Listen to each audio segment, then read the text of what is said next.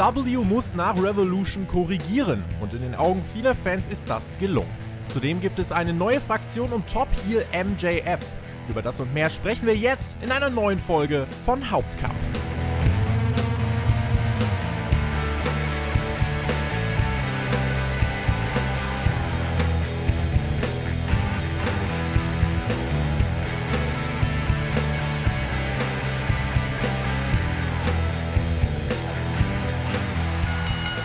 Wir sind auf der Road to WrestleMania und die Top-Themen der Woche haben nichts zu tun mit der Road to WrestleMania. Eigentlich äh, wirklich gar nichts, aber gut, was nicht ist, kann ja noch werden. Heute geht es erstmal um ein paar andere Geschichten. Hier bei Hauptkampf, eurem Wrestling-Talk vom Spotfight Wrestling Podcast. Wir reden viel über das, was da bei AEW in den letzten Tagen abging. Da gibt es ja einige neue Entwicklungen. Bisschen NXT wird wohl auch am Ende dabei sein. Kurz mal vielleicht ein Schlenker in Richtung Main Roster und am Ende gibt es natürlich, wie immer, eure Fragen hier in unserem Lieblings-Sonntagsformat. Und bei mir ist Pro Wrestler, Cruiserweight Classic Teilnehmer, ehemaliger WXW Tag Team Champion und unser Experte hier bei Spotfight. Bekommt ihr nirgendwo anders zu hören, den Urban German. Da Mac wieder bei Hauptkampf am Start. Ich begrüße dich herzlichst. Oh ja, ich freue mich dabei zu sein. Du hast gerade ein paar Dinge aufgezählt, die hatte ich gar nicht mehr auf dem Zettel. Aber gut, ja, dann scheint das mal so. Wo war ich damals in lang, Orlando? Lang, Was? Lang ist es her. Das sind so, ah, die Erinnerungen, die, also die Kopf, weißt du, die Stuhlschläge auf dem Kopf und so, da vergisst man schnell was.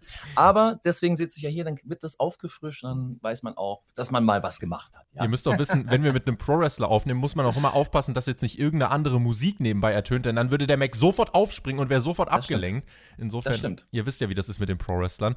Ihr hört uns übrigens, wenn ihr sagt, ah, die beiden äh, Clownsköpfe hört man sich gern an, ihr hört uns auch jede Woche auf Patreon im Format Raw vs. Nitro. So wird es auch morgen sein. Dort werden wir nämlich, Mac, in unsere 50 nächste Folge gehen, in der wir den Monday Night War besprechen. Das machen wir jetzt fast ein Jahr. Helter Skelter, yeah. Und man blüht gerade richtig auf dort in dem Format. Muss ich ja sagen, ich blühe zumindest da gerade richtig auf. Hm. Habe meine, äh, wie soll man sagen, meine Wrestling-Liebe beim Zuschauen hier und da wieder entdeckt. Ähm, und das, das spürt man, glaube ich, auch bei uns in der Review. Und du, du siehst das ein oder andere, was du vielleicht noch nicht gekannt hast. Und äh, ich finde es geil, dich da ein bisschen zu begeistern. Von dem alten weißt du, von den alten Wrestlern da aus den 90ern. ja, weißt du, es ist ja so, ne? Stichwort, Stichwort Referee-Fehde. Ja, das hat mich in dieser Woche übrigens, wenn wir dann morgen drüber sprechen, äh, das mhm. hat mich diese Woche richtig inspiriert und das fand ich richtig geil. Also wirklich auch mal neue Sachen, die sich auch für Wrestling-Fans heute lohnen. Also auch wenn ihr sagt, ja, Monday Night War, da reden immer alle drüber, eigentlich habe ich da keinen Bock drauf. Es lohnt sich wirklich, entweder die Shows zu schauen oder die Podcasts bei uns zu hören, denn äh, man erfährt wirklich immer wieder Neues und äh, das wirft auch ein ganz neues Licht auf das, was man eben dann heute im Ring sieht und deswegen, ja, finde ich, ist das eine Sache, die sich lohnt. Schaut gerne mal auf Patreon vorbei, patreon.com slash Spotfight Podcast. Aber heute wollen wir über ein paar andere Themen reden. Ihr habt abgestimmt für AEW-Themen in erster Linie, aber eine andere Sache müssen wir mal eben noch aus dem Weg räumen, denn Lieber Maxter, Andrade hat bei WWE um eine Freistellung gebeten. Die wurde ihm nicht gewährt, das als kleines Thema vorweg. Und trotz Pandemie ist man nicht gewillt, weiter für jemanden zu arbeiten. Andrade jetzt seit Monaten nicht im TV, im Main-Roster wirklich maximal untergegangen. Sein letztes Oho war bei NXT das 5-Sterne-Match gegen Johnny Gargano. Aber jemand, Mac, bei dem es jetzt irgendwie trotzdem mit WWE nicht zu passen scheint. Also sehr äh, spannendes Thema. Ja, weil da muss ja wohl viel mehr hinterstecken. Also ich glaube nicht, dass ein Andrade in der Position, in der er steckt, im Main Roster, und vor allem in der privaten Position, in der er steckt. Ich meine, ist ja kein Geheimnis, dass ein Andrade äh, mit einer Charlotte Flair liiert ist in ja. irgendeiner Form. Ja. Ähm, und sie ist halt eine der bestdastehendsten Frauen im gesamten Roster. Ich glaube, sie hat sehr viele Supporter im Hintergrund, also auch ein Vince McMahon, der viel von ihr hält. Und dann zu sagen, ähm, du, ich will eigentlich hier weg, ist, ist harter Tobak und da muss ja irgendwas im Hintergrund schlummern. Also glaube schon, dass er natürlich unzufrieden sein kann. Ist reine Spekulation von mir aus. Ähm, aber da, ich denke, da steckt noch irgendwas anderes hin. Ich glaube nicht, dass es nur daran liegt, dass er nicht so eingesetzt wird, wie er sich das gerne wünscht. Mhm. Dann würden andere, glaube ich, auch gehen wollen. Bei WWE weiß man dann eigentlich, woran man ist. Also deswegen, so realistisch sollte da jeder rangehen. Wir können jetzt nicht so viel spekulieren, weil wir wissen noch einfach insgesamt zu wenig, zumindest jetzt zum Zeitpunkt der Aufnahme. Aber da wird man in den nächsten Tagen mal weiter ein Auge drauf haben. Denn es wäre mhm. jetzt so der nächste. Wir, hatten, wir erinnern uns an Selina Vega, dann war Alistair Black unglücklich. Den haben wir auch seit Stimmt. Ewigkeiten nicht mehr gesehen. Der auch überhaupt gar keine Rolle mehr spielt. Nicht erwähnt wird. Und jetzt haben wir mit Andrade wieder so einen, der halt eigentlich schon beliebt ist bei den Fans, bei NXT gezeigt hat, was er kann, aber mit dem WWE überhaupt nichts anfangen kann. Und das ist insgesamt schon, äh, finde ich, ziemlich schade. Also mit äh, Tommy End hast du äh, auf jeden Fall eine Vergangenheit, das weiß ich. Mit äh, Andrade hast du, glaube ich, äh, nichts zu tun gehabt in deiner Karriere. Nee, den, also den kenne ich tatsächlich persönlich nicht, stand okay. auch nicht mit ihm im Ring. Ähm, aber ich halte ihn trotzdem für einen fantastischen Wrestler, das definitiv. Ja. Ähm, und es ist schade. Es sind halt mehrere Welten bei WWE. Das muss ähm, jedem klar sein, dass zwar, sage ich mal, auf dem Hauptbanner WWE steht, aber dass du eigentlich in verschiedenen Firmen arbeitest, wenn du auch in verschiedenen Brands arbeitest. Mhm. Das heißt, da sind ganz andere Leute im Hintergrund.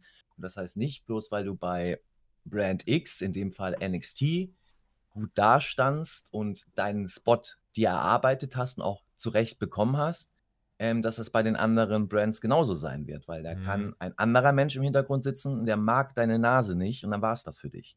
Ja, das ist im Klartext so, das ist ein Showbusiness, das ist eine Entertainment-Branche und das ist es halt. Deswegen sind die Politics im Hintergrund sehr, sehr wichtig.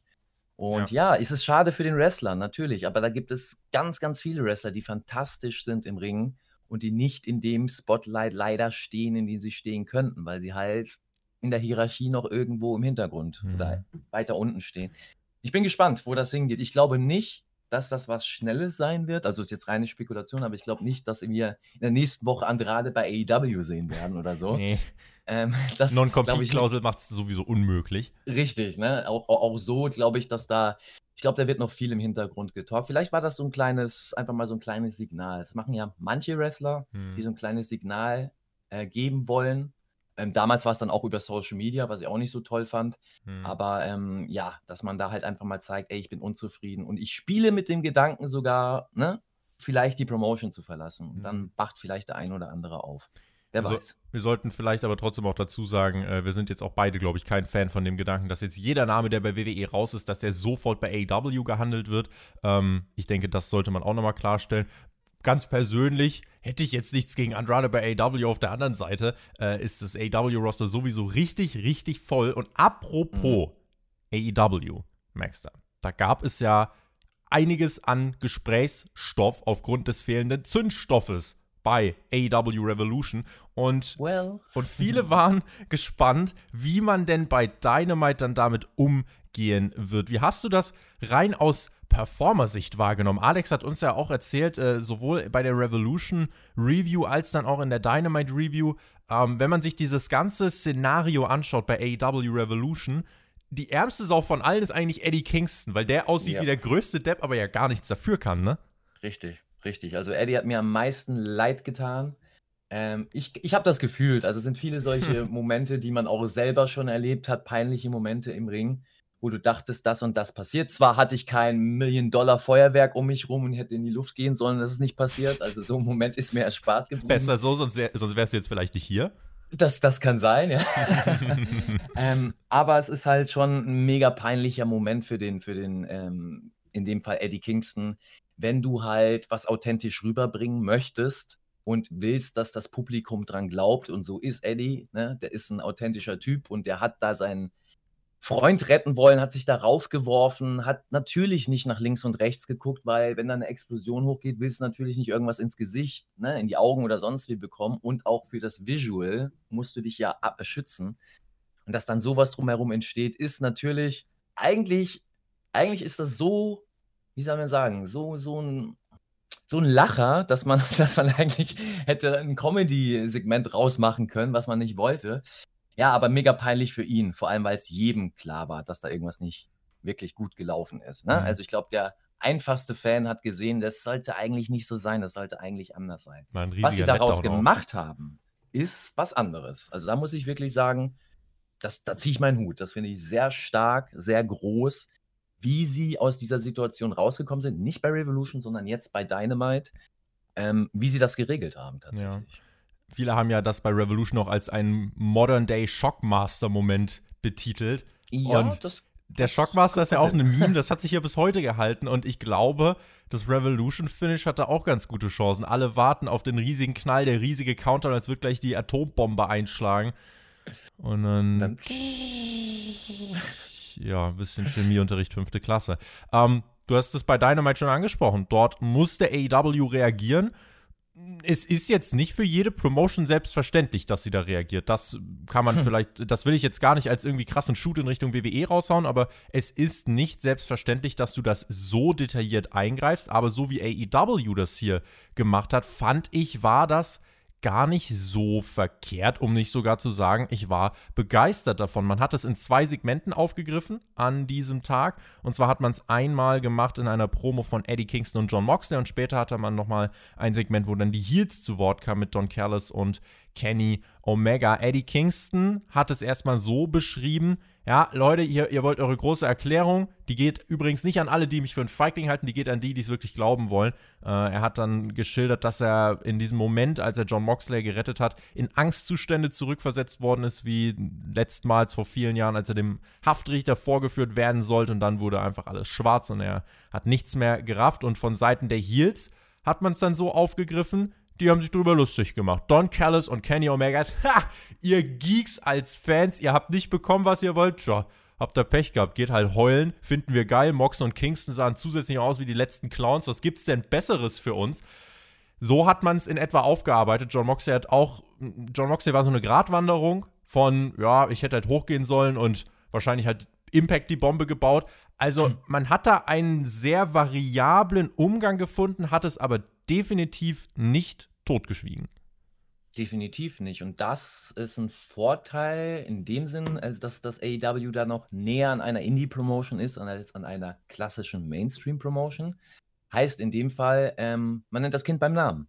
Ja, man hat nicht, äh, sage ich mal, die Haltung, dass man schlauer ist als der Zuschauer, dass man Sachen besser weiß als der Zuschauer, sondern man nimmt den Zuschauer für voll man äh, respektiert den Zuschauer und nennt das Kind einfach beim Namen und sagt, jo, da ist was falsch gelaufen. Und verpackt das in dem Fall, was ich groß finde, noch in eine Storyline oder sogar in zwei, drei Storylines. Mhm. Und das muss man erstmal hinbekommen, äh, sich da gerade zu machen und dazu zu stehen. Das war am Anfang nicht so.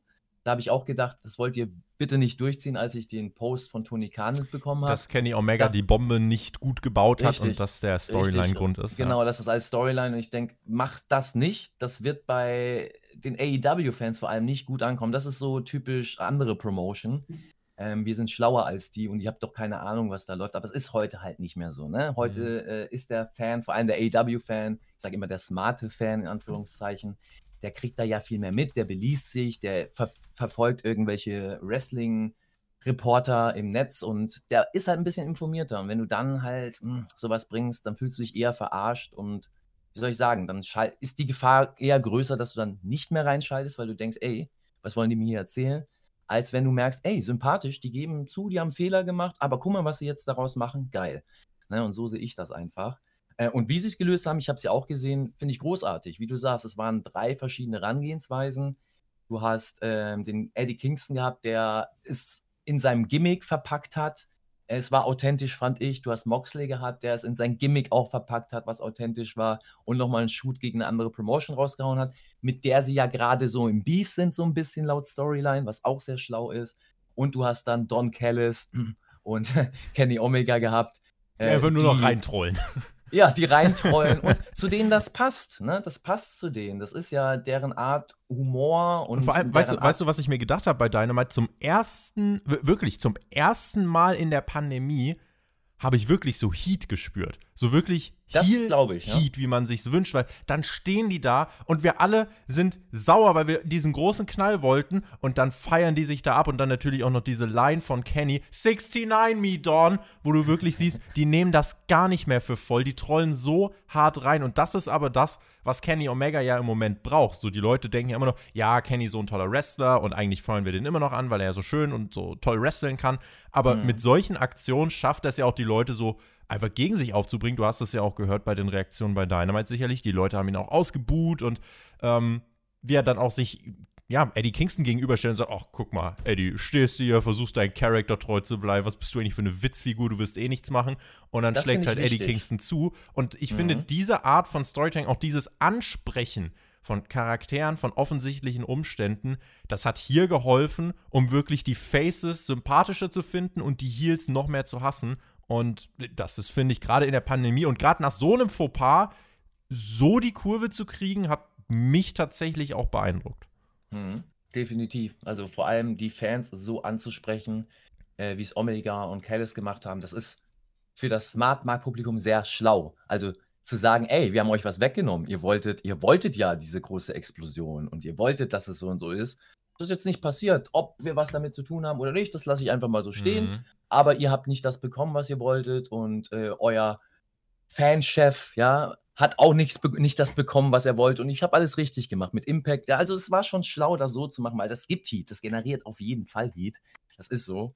Und ähm, ja, mal gucken, was sie draus spinnen. Ob sie wirklich da diese Schiene weiterspinnen und das wirklich nutzen, um mal ein Heal zu haben in Omega, der dann halt äh, ein bisschen, ja, wie soll man sagen, ein bisschen ernstzunehmender ist und ein bisschen mehr Heat zieht. Du sagst richtig, Omega ist einer, der gefeiert wird, weil er halt für viele schön wrestelt. Ähm, aber es wäre halt schön, wenn man den Heal auch mal wirklich ausbuht und ihn wirklich nicht mag innerhalb eines Programms, weil so kann dann jeder andere Face, der da hochgezogen werden will, noch mehr scheinen.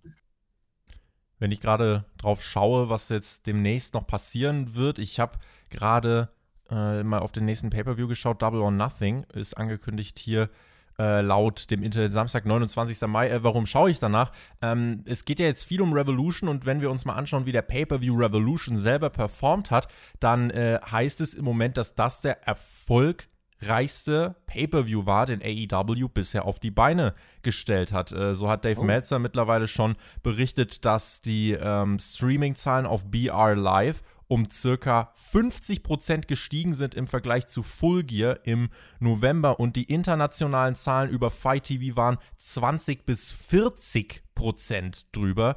Letztes Jahr war mit Double or Nothing mit 120.000 Buys der beste Pay-per-View, äh, was, was das angeht, auf die Beine gestellt worden. Und jetzt heißt es schon mit AEW Revolution hat, ähm, hat AEW, die Promotion von Tony Khan, relativ nah an 7 Millionen Dollar generiert, was damit der umsatzstärkste nicht-WWE Pay-per-View in den Vereinigten Staaten seit 1999 wäre. Und das ist auf jeden Fall, also spricht zumindest dafür, dass bei diesem Pay-Per-View ja Sachen aufgebaut worden sind, die gezogen haben. Du hattest das Comeback von Sting, was sicher eine Nummer ist. Du hattest dann die große Ankündigung von Paul White, wer wird das neue große Signing. Und du hattest eben das erste Mal in einer großen Promotion in den Vereinigten Staaten, in den USA, hattest du ein Exploding Barbed Wire Deathmatch. Glaubst du, dass das Finish trotzdem vielleicht dazu geführt haben könnte, dass jetzt Leute sagen, boah, also eigentlich äh, habt ihr mich damit so enttäuscht, äh, dass ihr mich nicht mehr zurückkriegt. Denn die Ratings vom Mittwoch sagen ja auch, da hat AW 20% verloren im Vergleich zur Vorwoche.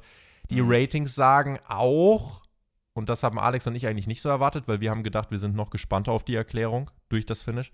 Ähm, die Zahlen haben das ja ein bisschen widerlegt. Also die Leute mhm. sind dann mhm. eher wirklich, gerade bei den älteren Zuschauern, sind bei AW wirklich die Fans weggerannt.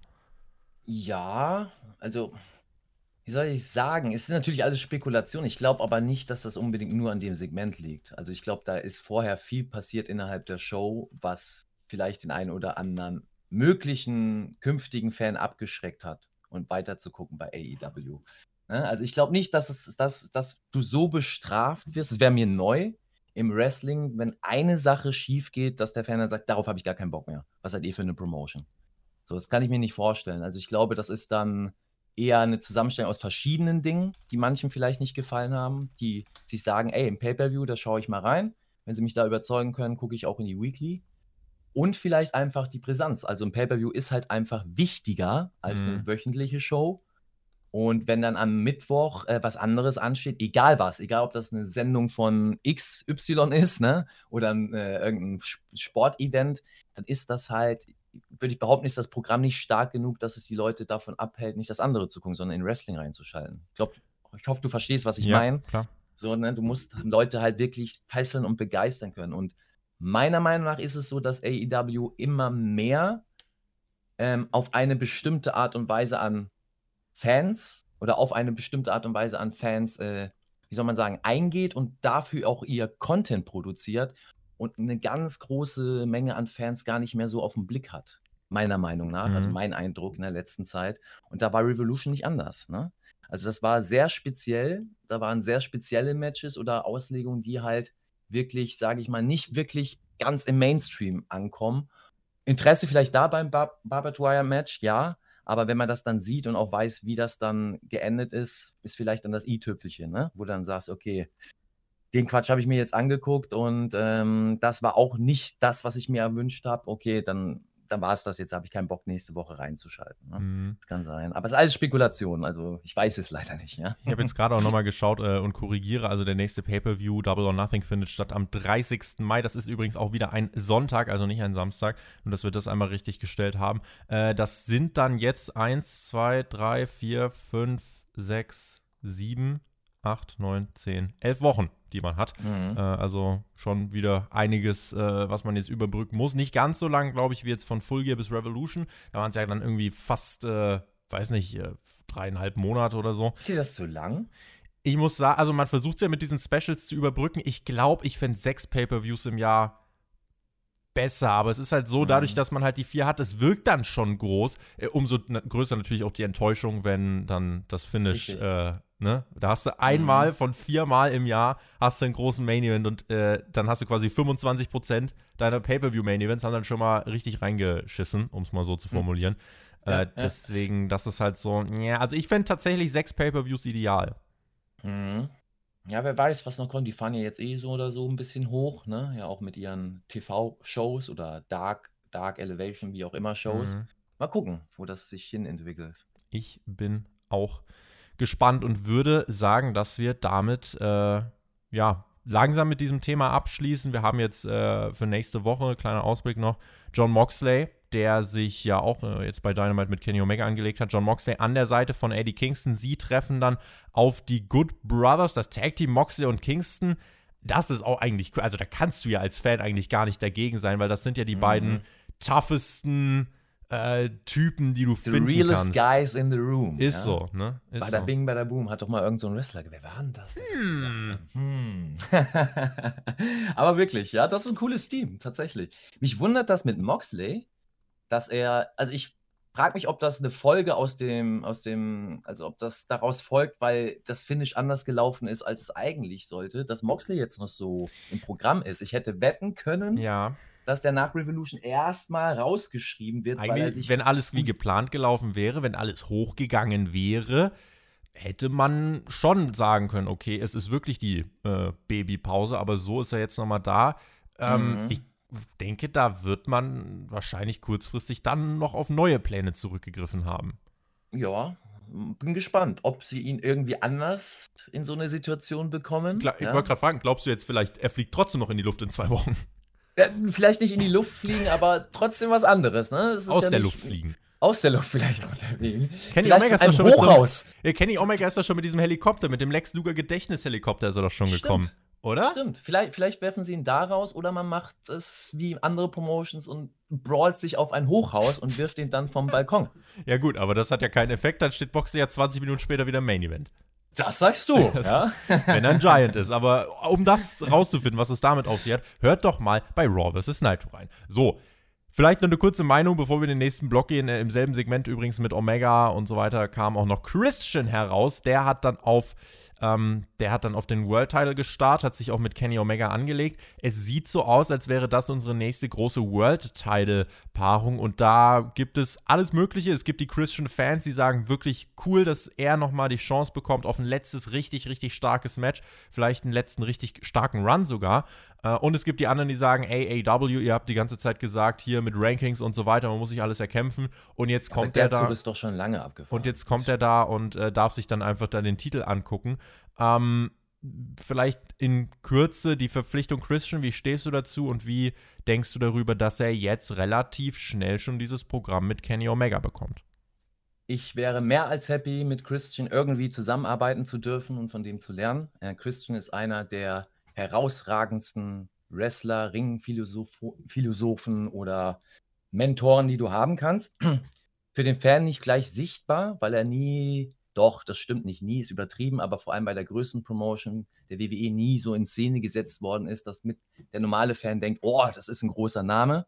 Ne? Aber ähm, das ist ein großer Name, vor allem mhm. für die Wrestler. Also äh, ein bekannter Wrestler, Booker T in dem Fall, hat das gut ausgedrückt. Äh, mit Christian gehst du in den Ring und machst dir keine Gedanken über dich, über deinen Charakter. Der Christian macht das schon. Das heißt, dass du vorher ähm, im Normalfall machst du dir Gedanken, wie läuft das Match, redest, bla bla bla. Aber in dem Fall lässt du Christian das machen und das Match wird gut und du siehst besser aus, als wenn du es selber gemacht hättest.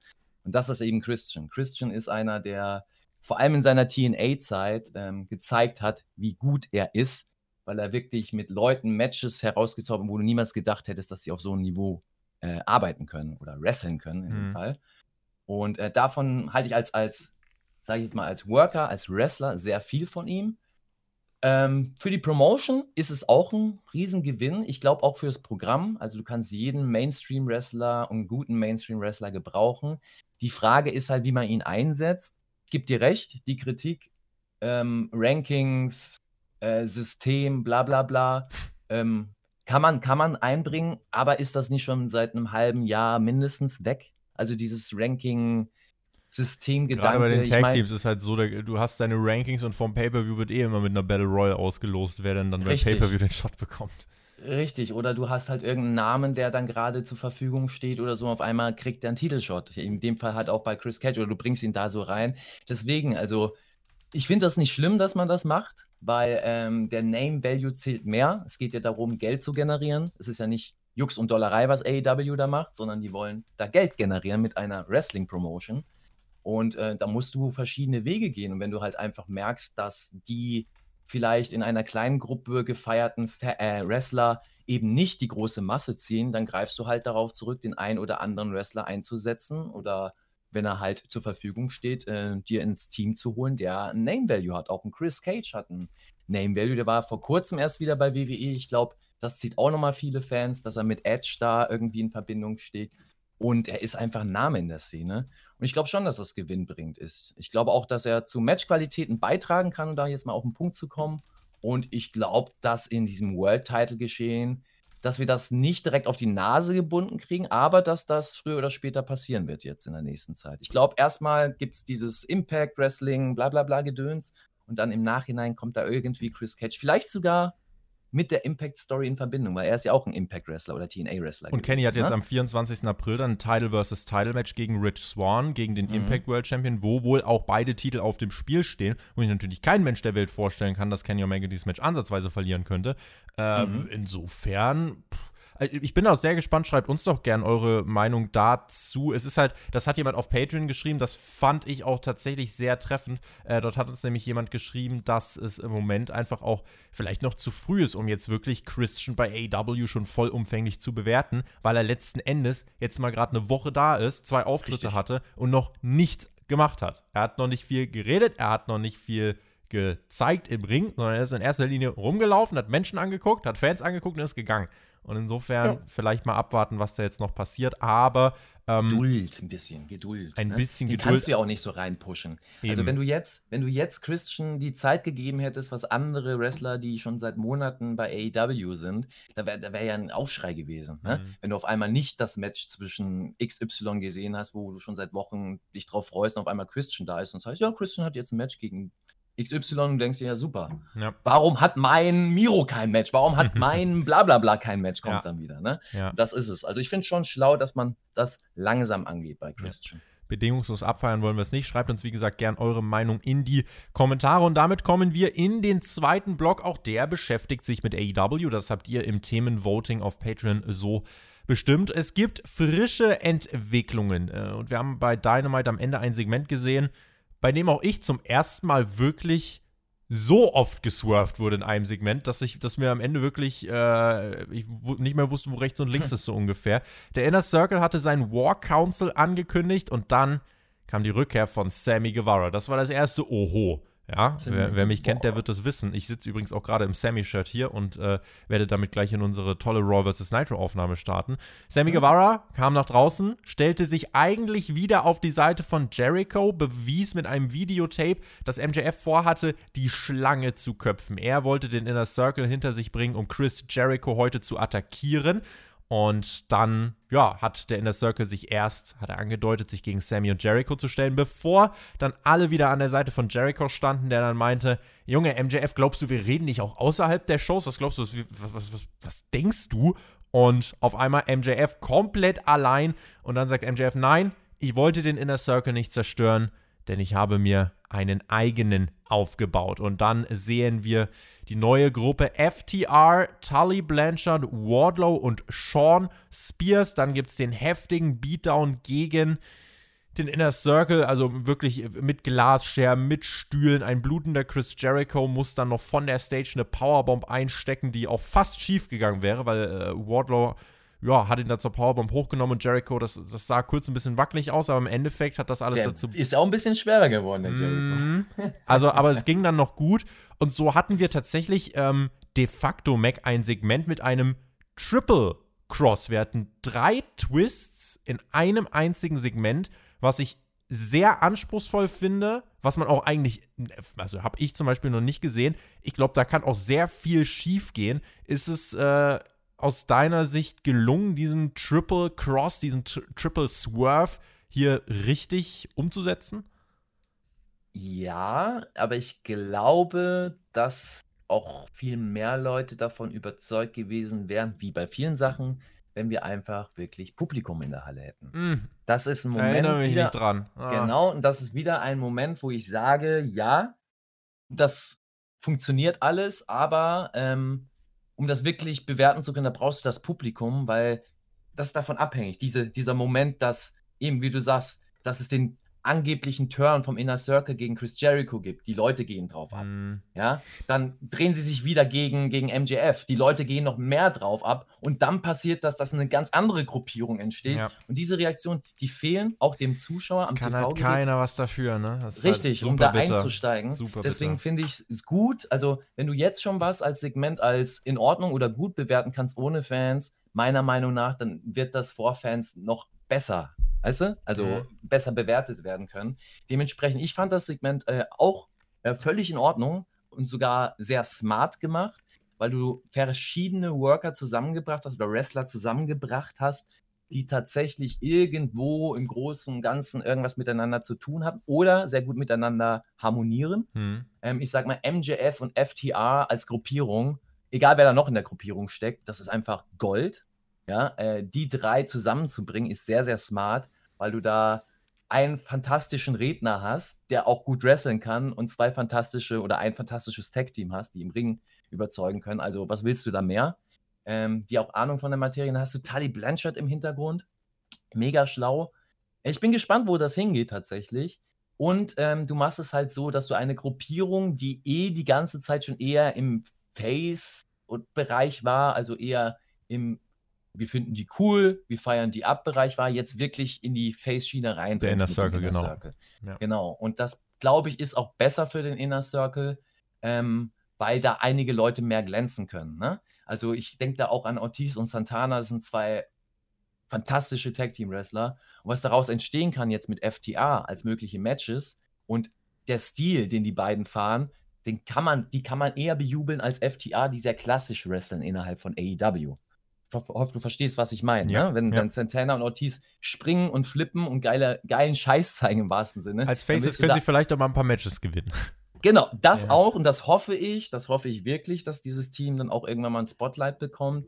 Äh, aber auch andere Sachen. Also, ich sag mal, diese Comedy-Segmente von Jericho und sowas als Face, das, das wirkt dann halt einfach, da kann man mehr drauf eingehen, als wenn er eigentlich ein Heal ist, den du ausbuhen solltest. Sammy ist schon ein Face eigentlich, wenn wir es uns anschauen. Sammy ist schon ist auf jeden Fall schon Face durch die Geschichte mit Jericho. Bei mir ja schon und seit Anfang an. Bei dir ja schon, schon immer und du wusstest es ja, was Natürlich. da passiert. Wie fandest du das eigentlich, dass äh, Sammy den Stuhl gefressen hat im wahrsten Sinne des Wortes? Er hat die Aktion gerettet, weil Sean Spears eigentlich, also du hast es wahrscheinlich auch schon sehr genau gesehen, eigentlich war er ein bisschen weit weg, aber Sammy hat es so gemacht, dadurch, dass er sich auch wirklich so inmitten des Stuhls dann reingebohrt hat, äh, dass die mhm. Aktion immer noch gut aussah. Aber die wäre beinahe fast ein bisschen flach gewesen, fand ich. Ja, es war halt der, der Chairman Sean Spears beteiligt, ne? Das muss man halt Und das ist aber auch, äh, aber da sind wir schon bei dem Punkt, wenn wir, weil du bist gerade schon sehr schön das Stable durchgegangen. Wir haben FTA, wir haben MJF, äh, wo man sagen kann, generell, was da an Paarungen möglich ist, auch gegen den Inner Circle, das ist richtig cool.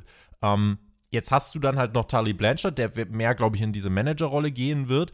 Und dann hast du noch Wardlow, jemand, bei dem, mhm. glaube ich, viele sagen, ey, das ist ein Powerhouse, der hat was drauf, der ist in der Entwicklung und macht Fortschritte und wenn er dran bleibt, dann kann er sich auch weiter verbessern. Und du hast halt Sean Spears. Und das ist, glaube ich, der, den du halt am meisten rehabilitieren musst, wo die Frage ist, Mac, ist der rehabilitierbar? Wann, wann kam eigentlich der Punkt, ab dem Sean Spears zu so einer Witzfigur wurde. Ich habe da so ein Pay-Per-View-Match gegen Dustin Rhodes, glaube ich, im Hinterkopf, wo er dann irgendwie seinen nackten Hintern in die Kamera gehalten hat, irgendwas. Mhm. Ähm, da ich glaube schon von Anfang, von Beginn an. Also ich glaube, die einzige kurze Phase, wo der wirklich ansatzweise Shareshot gegen Cody. War, war Shareshot gegen Cody und daraus hat man nichts gemacht. Ja. Ich meine, bei ihm ist es auch schwierig. Er hat davon gelebt, dass alle Ten gechantet haben in der Halle äh, bei einer anderen Promotion. Und wenn du dich dann eh davon sehr distanzierst äh, und vor allem am Anfang bei AEW, dass den Fans deutlich machst, dass du nicht mehr so halb, er hatte ja irgendwie die 10 trotzdem und hat damit ein bisschen gespielt und dann doch wieder nicht. Das ist halt schwierig bei so einem Charakter, der davon halt lebt, ne? So, das war jetzt kein Wrestler, der davon gelebt hat, dass er die fantastischsten Matches gemacht hat oder äh, irgendwie herausragend am Mikrofon war, sondern es war der Hype um eigentlich sein Entrance und Perfect 10. 10, 10, 10, ja. 10. Und das ist halt ein sehr wichtiges Element, was weg ist, wegfällt. Und dann musst du halt anders begeistern können. Die Chance hatte er bei AEW. Also das heißt nicht, dass er nicht ins Spotlight gesteckt worden ist, aber scheinbar fehlt da irgendwas, um mit den Fans so zu connecten, dass es klappt. Ich glaube schon, dass jeder Wrestler äh, wieder, sage ich mal, auf Vordermann gebracht werden kann und interessant gemacht werden kann für den Fan. Es liegt vor allem beim Fan immer nur an der Storyline. Also ähm, äh, ich will jetzt keinen zu, zu sehr auf den Schlips treten, aber es ist so, ich merke das ganz oft, dass manche Wrestler schlecht geredet werden und dann kommt die richtige Story, dann auf einmal ist er wieder der beste Wrestler der Welt. Ne? Bloß weil er halt in der Story richtig dargestellt wird. Äh, ich glaube, beim Perfect Ten oder bei Sean Spears brauchst du halt, ja, eben die richtige Story. Vielleicht kommt die ja jetzt und den richtigen Gegner dazu. Mhm. Ich zwar, bezweifle es zwar, aber ich, ich hoffe für ihn, dass er irgendwo dann auch äh, happy wird in der Promotion und dann auch das ausfüllen kann, was er schon seit Jahren möchte. Ne?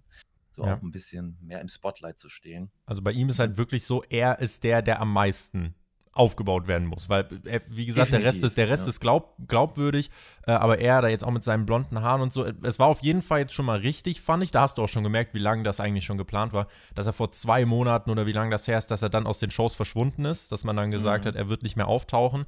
Ähm, Davor hat man ja auch versucht, die Comedy-Schiene runterzufahren. Da gab es die Sache mit dem Handschuh und so, bis man dann gesagt hat, hey, komm, wir lassen es bleiben. Und ich glaube, ab dann hatte man dann auch schon den Plan. Also ab dann wusste man auch schon genau, wie es dann weitergehen wird. Mhm. Und äh, Tony Khan ist ja auch jemand, der ja wirklich, wenn ein Pay-Per-View endet, steht ja schon die Card für den nächsten Pay-Per-View meistens. Also der Großteil davon. Er hat mal in einem Interview erklärt, dass es äh, nicht ganz so lief, wie er sich vorgestellt hat, einfach weil er auch unterschätzt hat, wie schnell Sachen sich noch ändern können durch Verletzungen und so weiter. Ähm, mhm. Aber trotzdem ist er jemand, der da versucht, weitsichtig zu planen. Und ich glaube, damit hat man schon mal was geschafft. Jetzt ist dann halt die Frage, wie schafft man es, Sean Spears so darzustellen, dass das ein glaubwürdiger Typ wird. Paarungen gibt es auf jeden Fall eine Menge hier. Also du hast schon angesprochen, noch FTA gegen äh, Santana Ortiz. Du kannst MJF gegen Jericho bringen. Du kannst MJF gegen Sammy äh, dann endlich mal bringen. Du kannst äh, mhm. äh, Jake Hager gegen Wardlow. Äh, das kannst du auch noch mal bringen. Und ähm, ich finde, das sind einfach so. Gut, dass du Hager ansprichst, weil ich finde. Der geht äh, unter in allem so ein bisschen, ne? Genau, auch ich finde, neben Sean Spears ist Hager genauso einer, der. Da, guck mal, nicht sogar sowohl der Inner Circle als auch der, äh, die neue Fraktion von MJF haben beide so ihr eines schwarzes Schaf. Richtig, genau, die so, die so ein bisschen abfallen. Äh, bei Hager verständlich, meiner Meinung nach ähm, weil Hager noch nie dafür bekannt war, der großartige Wrestler, sage ich jetzt mal, in-Ring zu sein, mhm. sondern er ist halt einfach eine Erscheinung. Ne? Und dieses Gimmick, dass er MMA-Fighter ist und sowas, ist ganz cool. Ähm, ja, bei ihm ist halt so, weiß nicht, vielleicht sollte er eine andere Rolle ausfüllen. Ich bin gespannt, wie sie die Leute jetzt einsetzen und wie sie vor allem gewinnen, bestmöglich da rauskommen aus dieser ganzen Situation. Heißt, äh, im besten Fall hat jeder danach einen größeren Hype, größere Heat, äh, wie auch immer. Und äh, dann hast du alles richtig gemacht. Und das können wir jetzt die letzten Wochen, äh, die nächsten Wochen gespannt drauf sein, wie es im Programm dann aussieht. Ne? Lustig, dass der Top-Heel MJF es geschafft hat, mit einem Turn noch mehr Heel zu turn. Es ist äh, immer wieder schön, das zu sehen, dass er. Ja, aber MJF ist auch der einzige, den man wirklich, wo ich behaupten würde, die ganze Fanbase will den ja auch hassen. Also die, die wollen die den ja feiern es, ihn zu hassen. Ja, ja. Die, man feiert es, ihn zu hassen. Und das ist ja genau das, was ein Heel sein soll. Also aber früher war es noch, noch ein bisschen Ärger. Früher wollten Fans teilweise die Heels erschießen. So schlimm ist ja, gut, es heutzutage aber das nicht. Ja, aber das war auch eine ganz andere Zeit. Da haben, haben auch die Fans daran geglaubt, was im Ring passiert. Und ja. da wurde das auch anders erzählt, was im Ring passiert. Das ist ne? richtig. Äh, das ist klar. Ja gut, das, ich feiere das ja. Also nicht, dass Fans Wrestler erschießen ähm. wollen, aber das ist, dass, dass, äh, dass, dass sowas gab und dass, du, dass man sowas erlebt, dass ein Fan wirklich dran glaubt und wirklich emotional investiert ist und in dem Fall auf dich losgehen will, weil er dich so hasst, weil er deinen Charakter so Aber auch wirklich in den plattesten Geschichten, so Russland gegen Amerika oder so. Genau, ja, auch solche. Ja, gut, das klappt immer. Das würde heute auch noch klappen. Natürlich. Schau mal, ne? Deswegen Hexor, ja. USA, also da auch wieder Robert Nitro. ähm, ja, das klappt immer. Ja, ähm, aber heutzutage musst du halt andere, ähm, sag ich mal, Mittel einsetzen, um Heat zu generieren. Das macht MJF sehr gut. Ähm, vor allem im Social Media macht er sehr, sehr gut, sehr, sehr smart. Auch in seinen Autogrammschuhen macht er sehr, sehr smart, äh, wie er mit den Fans umgeht, weil die wenigsten Fans damit rechnen, ey, dass der Charakter immer noch der Charakter ist, sondern die denken, oh ja, der Wrestler, der ist ja jetzt hier zur Autogrammstunde, also kann ich cool mit dem sein, weil viele Wrestler ja auch so sind, weil es heute nicht mehr dieses Gimmick, in Anführungszeichen K-Fape-Gehabe äh, gibt bei vielen. Und MJF zieht das halt noch durch. Ne? Ja. Das ist authentisch und deswegen gibt es viele Fans, die wirklich glauben, das ist ein riesengroßes Arschloch und ich hasse diesen Mann, ja. so, und ich feiere das. Ich finde das cool. Er workt ähm, es ja ähm, vor allem, und das ist so eine der wichtigen Sachen heutzutage, er workt es ja auch neben dem Ring. Auf so einer Autogrammstunde genau. oder so, da lächelt er nicht und macht die Fotos mit dir, sondern ja, macht genau. das halt genervt und ja, sagt, oh, du stinkst. Keine Ahnung. Genau, oder haut einen Spruch via, via Twitter raus, indem er auf einen Fan eingeht und ihn als Geek oder Nerd oder sonst was bezeichnet, wo du natürlich die Leute mit triggerst, ne? Wenn du genau Modern genau Heel Work. Richtig, wenn du genau die Punkte ansprichst, die ja offensichtlich sind, das, das triggert die. Und ja. das finde ich fantastisch. Also so muss es sein. Ähm, ja, MJF wirklich sehr guter, sehr guter Wrestler und sehr guter, ja, äh, wie soll man sagen, Worker in Anführungszeichen. Hm? Hat AEW zu viele Stables, Mac? Das ist eine Frage, die man vielleicht in dem Zusammenhang auch einfach mal stellen sollte.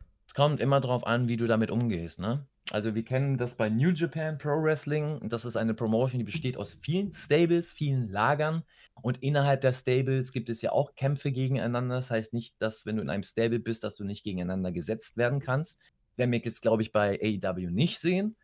Aber es kommt immer darauf an, wie du mit Gruppierungen umgehst. Ne? Wenn du natürlich das, sage ich mal, einfach hältst und das typische WWE-Booking, sage ich da, ähm, um Gruppierungen machst, dann kann das sehr schnell zu viel wirken weil sie dann sehr viel Spot einnehmen. Weil auch alle immer zusammen rauskommen und die Genau, Sass. genau. Aber wenn du klar machst, ey, das ist eine Gruppierung und das fand ich eben ganz gut bei AEW beim ähm, Inner Circle. Sammy Guevara ist trotzdem mit seiner Sammy Guevara-Theme rausgekommen. Mhm. So, oder äh, Jake Hager, also man ist trotzdem unique innerhalb dieser Gruppierung. Und das finde ich wichtig, weil wenn du zehnmal am Abend wir werden es auch noch merken, die NWO-Theme hört, dann, nee, nee, nee. dann, dann ist irgendwann mal, hängt dir das aus dem Hals raus und denkst, oh, schon wieder. Ne? Und das, das, da brauchst du ein bisschen Variation drin. Also ganz, immer wichtig, wie du damit umgehst. Ich glaube nicht, dass du zu viele Stables hast oder dass es so eine Aussage pauschal geben kann. Also es gibt zu viele Stables, es gibt zu viele Tag-Teams. Geh damit richtig um, dann ist das nicht zu viel. Abschließend, wer sind die Breakout-Stars aus dieser Storyline? Es gibt ja auch schon Fans, die gesagt haben, ja, das wäre vielleicht wirklich was, was man jetzt so aufbauen kann, dass wenn die Fans wieder da sind und ich weiß nicht, wie weit wir davon weg sind, wenn WWE aktuell plant für zwei Tage WrestleMania in vier Wochen, äh, 45.000 Fans an zwei Tagen da reinzupacken in ein Stadion. Weiß ich nicht, wie weit wir noch weg davon sind, dass die Fans zurückkehren. Ähm, ja, das dauert nicht mehr lange in Amerika. Und dann, äh, die impfen tatsächlich auch wie die Weltmeister und tatsächlich ist es ja dort äh, dann so, dass man jetzt vielleicht wirklich anfangen könnte, aber das halt als Promoter finde ich super schwer, jetzt zu sagen, okay, wenn die Fans wieder da sind, Wargames, der Inner Circle gegen den, ja, wie heißen sie eigentlich? Schreibt mal Namensvorschläge für MJFs neues Stable. Outer Circle, ich weiß es nicht. Hm. Ähm, und, und wer könnten da die drei großen Topstars äh, oder wer könnten da die Topstars, wenn die rauskommen? Weil wenn ich hier schaue, habe ich drei auf dem Zettel, die für mich hier als wirkliche Top-Guys rausgehen. Ich habe mich mehr auf den Singles-Bereich Sammy Guevara, Sammy Guevara und Sammy Guevara. Sammy Guevara und Sammy Guevara. Nein, äh, meine drei Namen hier sind MJF, Sammy Guevara und Wardlow. Das sind die äh, aus dem Singles-Bereich, die für mich hier die größten Stars sein sollten am Ende der Storyline. Und was Tag-Teams angeht, ja, sollten halt Santana Ortiz jetzt ein bisschen mehr an Glaubwürdigkeit zurückgewinnen, mehr auch Matches gewinnen und FTA mhm. sollte sich auch zementieren als absolutes Top-Tag-Team mit anderem Stil. Ähm, aber ja, als drei Individuen sind MJF, Sammy und Wardlow die drei, bei denen ich sagen würde, das sind die, die dein Produkt in drei, vier Jahren wirklich verkaufen können. Wäre eine Wunschvorstellung und wenn alles optimal auf der Welt wäre, gebe ich dir absolut recht. Mhm. Äh, ich glaube nicht, dass das. Vielleicht überrascht mich AEW, aber ich glaube nicht, dass das so sein wird, weil im Wrestling ist halt nun mal Hierarchien, Spots, die du dir erarbeitest, wie auch immer im Hintergrund. Es hat nichts damit zu tun, wie du vorne präsentiert wirst. Und da drei junge Wrestler oder nicht namenhafte Wrestler äh, in einen Spot zu bringen, schnellstmöglich und andere, Jericho, davon äh, ein bisschen Spot nehmen äh, oder dass der ein bisschen Spot abgibt, glaube ich nicht wirklich. So, ne? Also ich glaube, ein, zwei werden da sicherlich sehr gewinnbringend rausgehen. Ähm, Tendenzen sind MJF und Sammy Guevara. Ich hoffe tatsächlich auch für mich einfach persönlich, äh, dass Santana und Ortiz endlich mal, wie gesagt, das Spotlight bekommen. Hm. Ich finde auch FTA hast du noch nichts erzählt. FTA ist für den sage ich mal, normalen Fan jetzt noch nicht ein Tag-Team, wo man dran verstehen kann, warum die so gehypt werden im Hintergrund. Ne? Man hat noch nicht von denen das gesehen, meiner Meinung nach, was sie ausmacht. Ähm, da hast du noch genug Potenzial zu erzählen. Und ich, ja, ich kann da echt nur spekulieren und gespannt sein. Also, wer da als, als großer Gewinner rausgeht. Vielleicht sind es ja tatsächlich alle. Ja, dass man sagen kann, ey, das ist eine Story gewesen, dass jeder gewinnbringend rausgegangen und jeder steht jetzt besser da danach. Wäre optimal. Aber am schwersten wird es ein Sean Spears haben. Das äh, allerdings. Sean Spears, er äh, hat da eine ganz schöne Leiter zu erklimmen. Maxter, bevor wir zu den Fragen kommen, ganz, ganz kurzer Schlenker zu NXT. Da gibt es ja gerade viel hin und her. Da geht es um den Sendeplatz. Erst hieß es, dass, ähm, ja, es ist jetzt ganz sicher, NXT wird nach WrestleMania auf den Dienstag gehen. Jetzt heißt es wieder, ja, es kippt wieder so ein bisschen. Also, es ist auf jeden Fall eine Option. Ich glaube, äh, dass wir uns da alle aber ziemlich sicher sind, dass ähm, NXT ohne AEW-Konkurrenz und das AEW ohne NXT-Konkurrenz. Das ist einfach für beide Shows das Beste, auch was die Ratings angeht. Man hat es jetzt diese Woche wieder gesehen. AEW hat äh, 20% bei den Älteren verloren, NXT hat 20% bei den Älteren gewonnen. Du siehst, die nehmen sich da echt die nehmen sie wirklich viel weg untereinander. Ja, also es sind schon, auch, ja. es sind schon wirklich dann äh, immer die Schnittmenge 150 bis 250.000, äh, die dann eben beide Shows mehr hätten, wenn sie nicht mhm. parallel gegeneinander laufen würden. Und äh, deswegen, ich bin jemand, der sich sehr für diesen Sendewechsel ausspricht. Aber wenn es WWE darum ginge, dass es NXT gut geht, dann hätte man die Entscheidung schon vor langer Zeit getroffen. Darum geht es ja aber leider nicht. Darum geht es nicht. NXT ist nicht die gewinneinbringende Brand bei WWE. Ja, das ist äh, NXT ist meiner Meinung nach, ne, ich sitze da nicht hinter, ich spreche nicht mit einem Vince McMahon und habe Ahnung von seinen Gedanken. Hier? Ja. Sage ich jetzt hier offiziell, ja. ähm, aber so laut meinen Erfahrungen und das, was ich mir einfach ableiten kann, äh, ist einfach so, und was ich auch weiß aus damaliger Zeit, ist halt einfach so, dass NXT sozusagen äh, das, das, das Warhorse ist, ja. Also es wird reingeworfen in den Krieg und reingeworfen, um gewisse Sachen ähm, ja, zu blocken, vielleicht, oder gewisse Sachen zu hypen. Im Zaum zu halten darum, auch. Genau, im Zaum zu halten. Das, heißt, das ist der Grundgedanke von NXT gewesen. Ähm, damals, bevor es AEW gibt, eben die Indie-Promotions ein bisschen zu drosseln ja, und da nicht zu viel Hype zu generieren, dass WWE da Geld dran verlieren könnte. Deswegen hat man viele Namen verpflichtet, die man, wo man vorher nicht gedacht hätte, dass die ansatzweise eine Chance haben, bei WWE irgendwann mal zu landen, weil sie zu klein sind, weil sie zu schmächtig sind, weil sie vielleicht nicht den Superstar-Appeal haben und bla bla bla. Und da war einem ja schon klar, warum das gemacht wird, ne? Also um gewisse Indie-Promotions einfach zu drosseln. Und jetzt bei AEW ist es ähnlich. Ich glaube, man hat sich aber trotzdem ein bisschen verrechnet, ja, man hat vielleicht AEW doch nicht so ernst genommen anfangs, wie man es hätte machen sollen. Und hat dadurch dann gemerkt, oh, okay, wir müssten eigentlich doch hier und da mal äh, ein bisschen Gas geben. Wenn sie es aber wirklich machen wollen, wollen würden, dann, dann passiert das. Das haben wir gemerkt, dann wird halt der ein oder andere Superstar geholt ne? in die Promotion bei NXT rein, dann kriegen sie auch die Einschaltquoten. aus dem Main Roster auch, ja. Genau, richtig. Dann zur Not holst du dann Roman Reigns oder was weiß ich was da rein und dann schalten die Leute rein. Die würden reinschalten, egal wie sie sagen, wir mögen den nicht und bla bla bla, die würden wieder reinschalten, weil das mhm. Interesse einfach da ist. Ne? Diese, Woche, diese Woche gab es ja, diese Woche gab's ja bei NXT auch. Es gab ein Titel, also ein richtig starkes Match mit Adam Cole und Finn Balor im Main Event. Da hat man ja jetzt die Weichen gestellt dann für Balor gegen Cross bei Takeover. Und du hast mhm. halt, aber das war dann wieder so, ah, oh, das, das hat mich geärgert. Man, äh, so, du hast im Main Roster Women's Tag Team Titles, die eigentlich in allen drei Brands verteidigt werden sollen, die, mit denen du gar nichts anfangen kannst. Und jetzt sagt NXT, mhm. ja, jetzt haben wir auch neue Women's Tag Team Titel, die eingeführt werden, überreicht werden und eine Stunde später wieder wechseln. Also wirklich ein absolut desaströses Booking an allen Ecken und Enden, äh, mhm. was halt einfach so, ich denke mir, ey, ihr müsstet das alles gar nicht machen. Macht eure Show, guckt nicht auf andere, versucht nicht irgendwie hier noch ein Bang und da noch ein neues Ding und hier noch ein Titelwechsel und da noch eine Stipulation und ein Ladder Match und ein Steel Cage Match, sondern äh,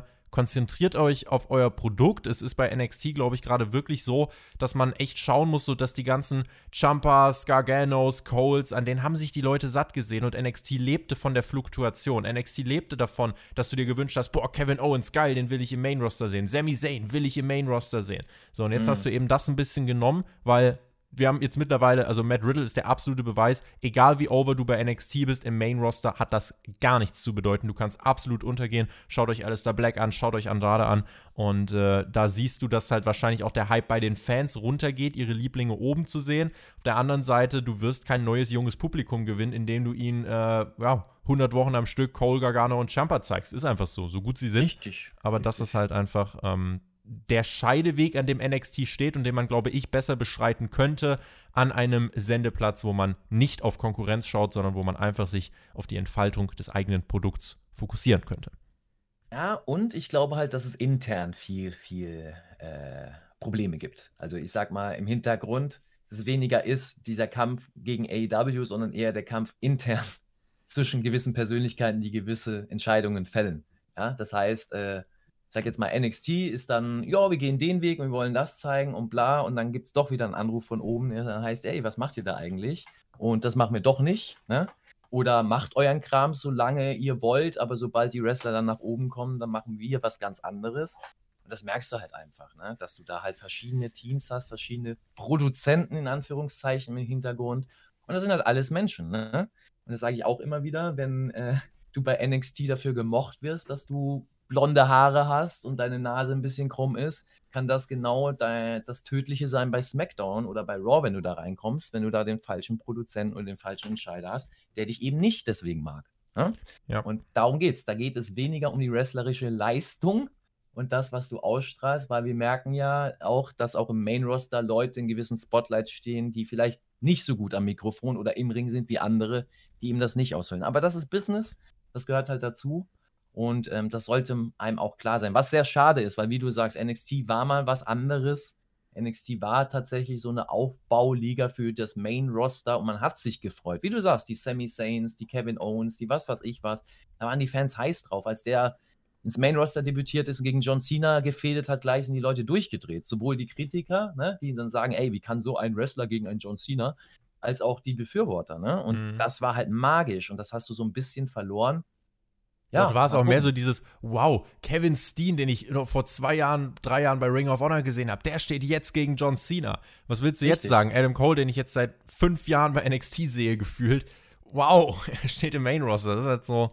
Ja. Richtig, und das ist es halt, ne? Du denkst dann halt auch so, hm, das ist halt mega schade, weil du hast so viele Talente, du kannst es nicht jedem gerecht machen, gar keine Frage, mhm. aber du hast so viele herausragende Wrestler und auch Entertainer, ja, die wirklich gut sind am Mikrofon und die in jeder TV-Show überzeugen würden, aber mhm. du kannst denen halt nicht wirklich das Spotlight geben, weil, weil, ne? weil, weil, weil.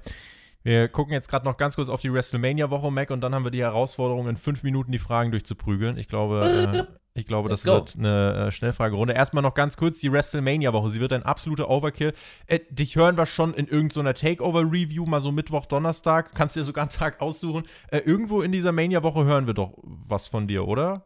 Da, da hören wir was von mir. ich werde ich werd, ich werd mich schon mal da melden, was sagen dazu. Ein bisschen, ihr wisst ja, ein bisschen meckern. Ganz, ganz wichtig, ja. Vielleicht wird es auch großartig. Wer weiß. Vielleicht wird es auch großartig. Das kann natürlich auch sein. Wir haben Montag Raw, Dienstag Hall of Fame, Mittwoch AEW Dynamite und Takeover Tag 1, Donnerstag Takeover Tag 2, Freitag SmackDown, Samstag Mania Tag 1, Sonntag Mania Tag 2. Dann geht es weiter mit Raw am Mond. Also es ist wirklich ein Wrestling Overkill. Junge, äh, das wird, äh, boah, der, der Podcast-Kanal wird glühen. Ich glaube, ich muss mir eine Woche Urlaub nehmen dafür. Ja, du so oder so, weil du wahrscheinlich in jedem Podcast sitzen wirst. nee.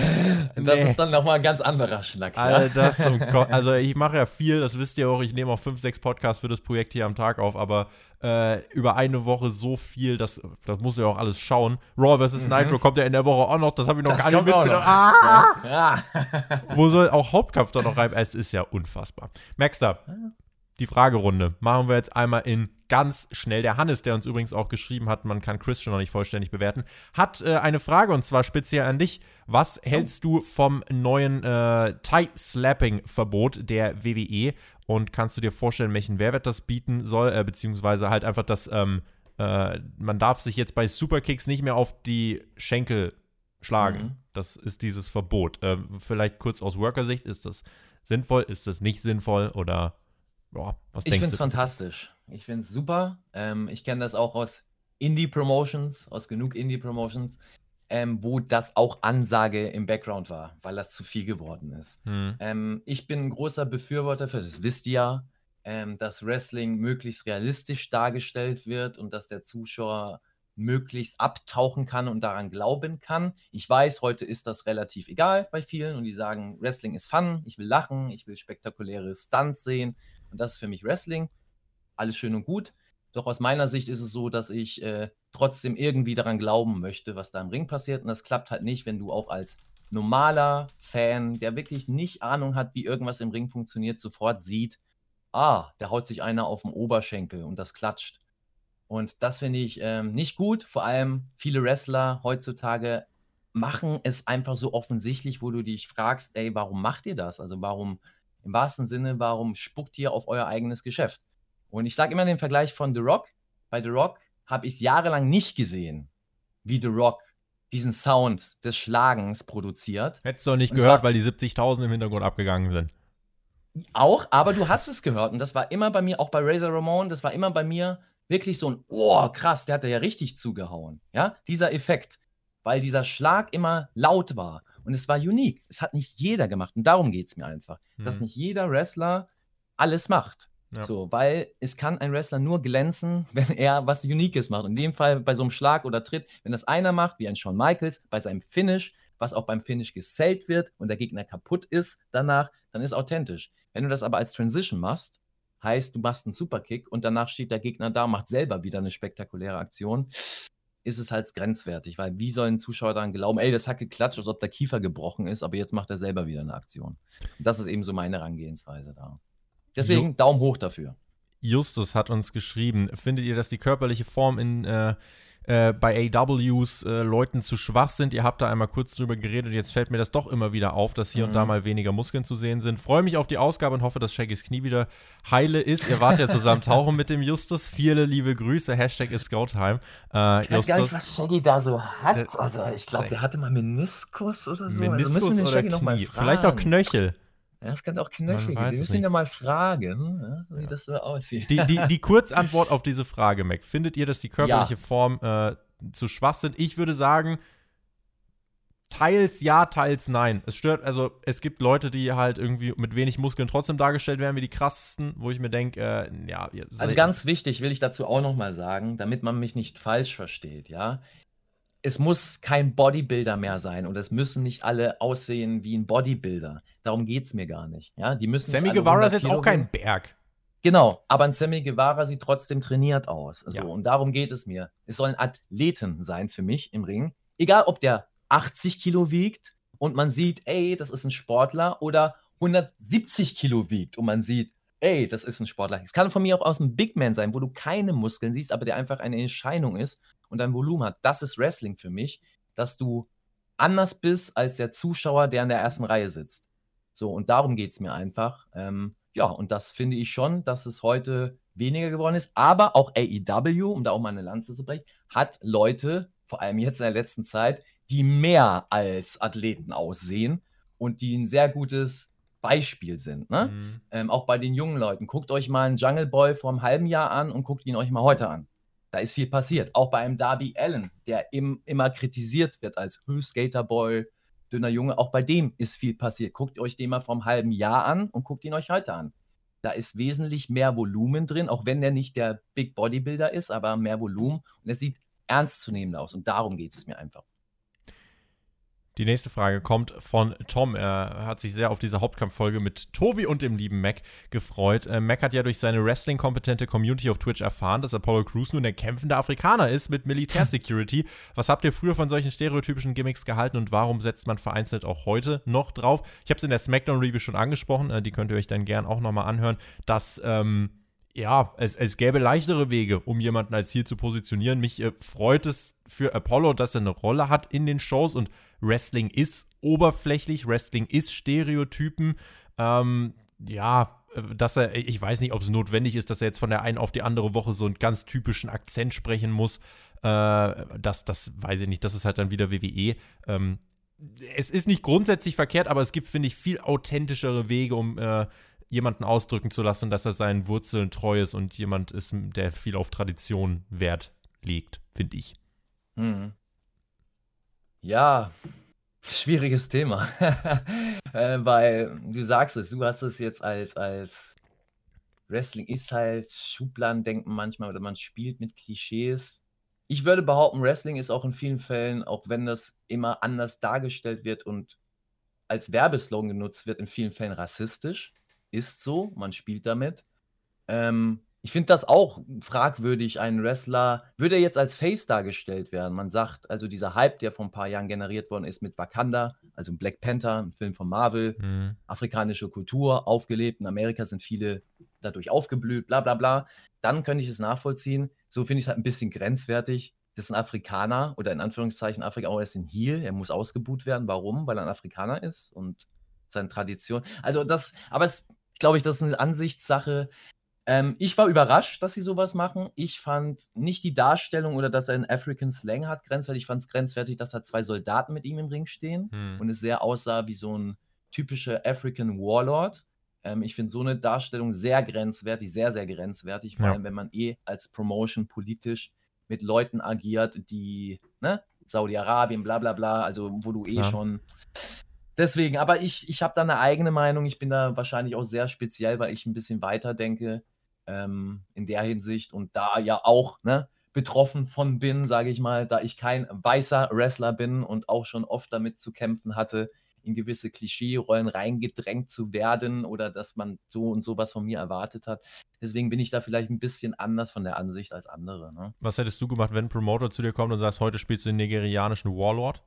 Das hatte ich schon. Ich hatte einen Promoter, der wollte, dass ich mit einem Schrumpfkopf um meinen Hals, barfuß und wie so ein, wie so ein, wie so ein Urwald, äh, Südamerika. Kamala oder wie?